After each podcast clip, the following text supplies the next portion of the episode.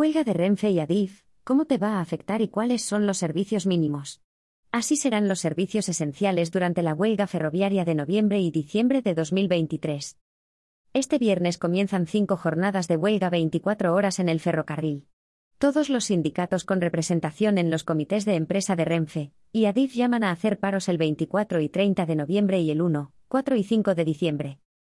Los motivos son evitar la privatización parcial de Renfe Mercancías y protestar contra el traspaso de Rodalíes al gobierno catalán. Dos procesos que suponen la segregación de Renfe y parte de Adif y que, según defienden los convocantes, ponen en riesgo las condiciones laborales de los empleados de ambas empresas.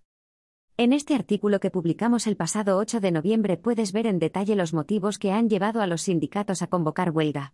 Pero, a continuación, te quiero contar cómo estas jornadas de paro van a afectar a tus viajes por ferrocarril.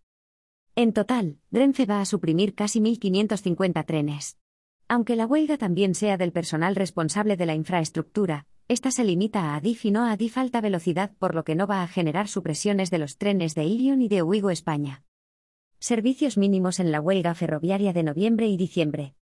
En el caso de Renfe, los servicios mínimos los ha fijado el Departamento de Empresa y Treball de la Generalitat para los trenes de Rodalíes y el Ministerio de Transportes y Movilidad Sostenible para el resto del país. La cantidad de trenes que van a circular depende del tipo de servicio y de la franja horaria, habiéndose fijado los siguientes servicios esenciales. Cercanías. Hora punta, de las 6 a las 9 de la mañana, de las 2 a las 4 de la tarde, y de las seis y media a las ocho y media de la tarde, 75% de los trenes habituales. Resto de la jornada, 50% de los trenes habituales. Rodalíes. Hora punta, de las 6 a las 9 y media de la mañana y de las 5 a las ocho y media de la tarde, 66% de los trenes habituales. Resto de la jornada, 33% de los trenes habituales. Media distancia. Durante todo el día, 65% de los trenes habituales. AVE, hablo y larga distancia, Albia Euromed e Intercity.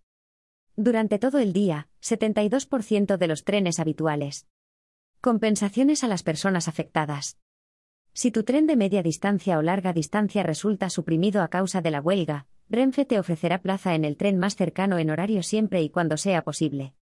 No obstante, si prefieres no viajar ese día, puedes cambiar o anular tu billete sin coste adicional. Para ver los trenes de cercanías o rodalíes que van a circular, te recomendamos buscar los horarios en la aplicación Renfe Cercanías, en la web de Renfe o en la web de Rodalíes.